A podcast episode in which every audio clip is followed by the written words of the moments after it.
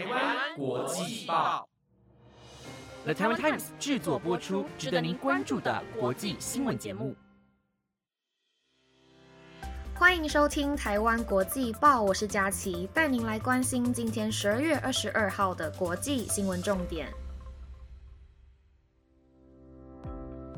各位听众朋友们，大家晚安，我是佳琪。今天是十二月二十二号，礼拜三。我在前几天去了家里附近的图书馆，想要借书。距离上一次去图书馆已经过超久，上次去大概是呃，可能国中段考的时候，然后朋友然后一起相约去那个那边 K 书。然后我觉得非常可惜的是，因为图书馆里面真的有超级多书，重点是可以免费的借取。我自己会去逛书店，可是之前不知道为什么都没有想到可以好好的把握呃图书馆的资源，再加上我自己有时候蛮爱看呃故事性的小说，但这种小说很多时候可能呃只看一次，然后就被摆在书柜，这时候就很适合用借的。总之，非常的推荐大家可以去家里附近的图书馆晃晃。那在今天节目的最后，一样会来进行你问我答的环节，记得要听到最后哦。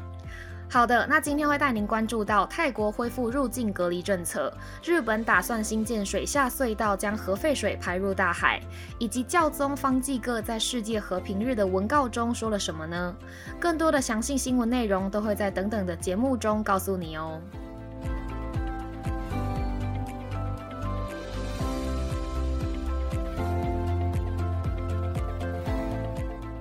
首先，第一则新闻带您关注到，日本东京电力公司在当地时间十二月二十一号，向日本原子力规制委员会申请建造海底隧道，为排放含有氚等放射性物质的核废水。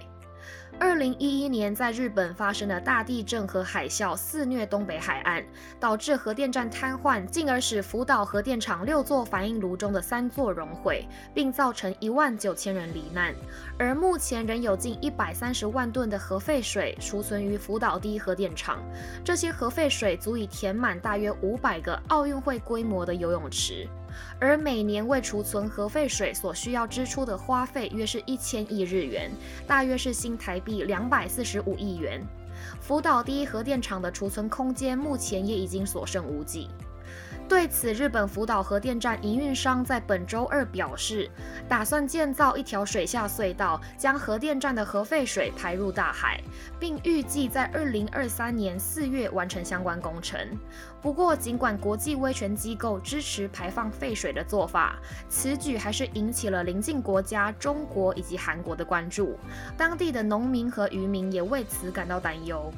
针对各界的忧虑，东京电力公司处理核废水对策负责人松本纯一表示，该公司将在明年年中新建水下隧道前，将持续与居民和有关人士进行沟通协调。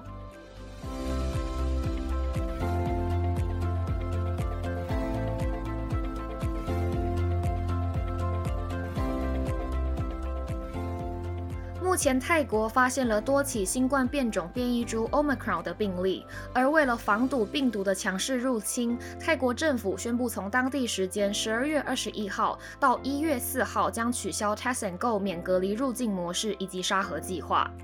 泰国政府先前为了重启观光事业、带动经济回温，在今年十一月一号启动了 Test and Go 免隔离入境计划。此计划中有六十三个国家和地区的旅客，在完整接种疫苗后，将可以入境并免于隔离。而在限定的六十三个国家以外的人民，也可以透过沙盒计划进入泰国，并在特定公告的沙盒地区停留七天之后，即可自由在泰国境内移动。不过，有鉴于泰国目前境内已有六十三起新冠变种变异株 Omicron 的病例，更在本周公布了首起本土 Omicron 病例。为防堵变异株病毒的强势来袭，泰国总理帕拉育宣布，自即日起到一月四号将暂停 Test and Go 计划。而政府发言人塔纳空表示，先前已注册 Test and Go 和沙盒计划的二十万名游客，仍将有资格参与。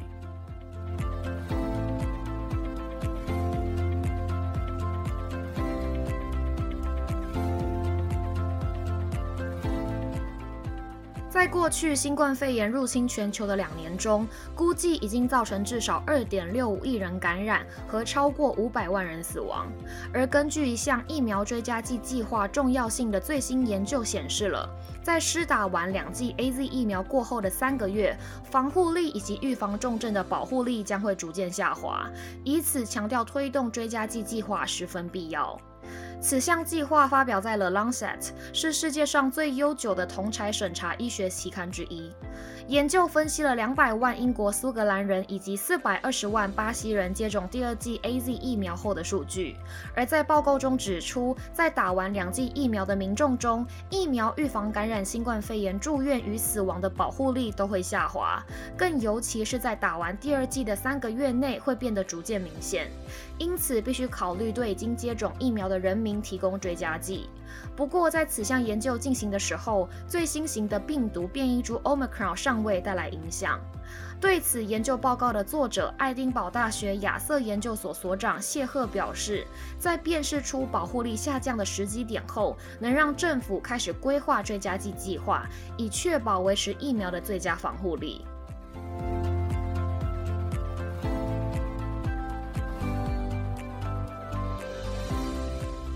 欧洲天然气主要供应国俄罗斯近期与消费国间紧张的政治局势升温，因而导致欧洲天然气价格在本周二创下历史新高。根据德国天然气供应商的数据显示了，自本周六起，亚马尔天然气管道的通过流量逐渐下滑，更在欧洲时间十二月二十一号停止了运输工作。对此，部分西方政界人士和专家指责俄罗斯在乌克兰政治紧张局势以及另一条认证延迟的情况下，暂停向欧洲输送天然气的行为。不过，俄罗斯否认指控，并表示其中并没有任何关联。而欧洲基准荷兰 TTF 中心在早盘交易中，天然气价格达到每兆瓦时一六二点七七五欧元，比上周一上涨了百分之十以上。而英国天然气价格则飙升至每萨姆四零八点三零便士。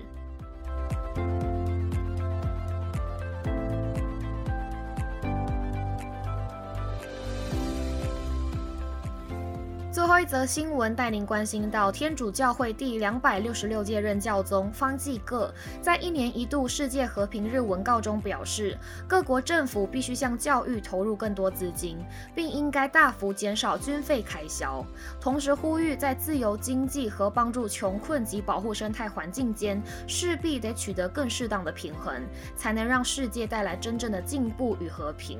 教宗方济各为庆祝世界和平日发表的文告中。有多达三分之一的篇幅述说教育的必要性，并提及目前全球的教育和培训支出大幅度的减少，更指出投入军事的相关费用已经超过冷战结束的金额，而这项支出占比可能还会继续增高。同时，也呼吁各国解除武装并禁止核武，投入在军事领域的支出也应该转移至新冠肺炎疫苗的研究和公平分配上，以防止未来的大流行。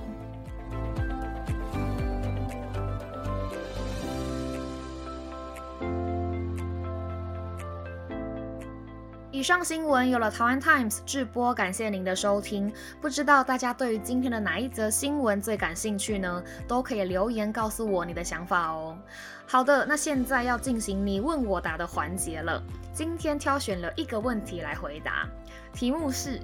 有没有收过奇葩的圣诞礼物？答案是有。我们以前在高中的时候，就是每年圣诞节，学校有一堂外师上的课，都会玩交换礼物。然后是那一种，呃，每个人上台抽签，看自己要送谁的那个机制。然后我有一年就收到了一颗萝卜，白萝卜，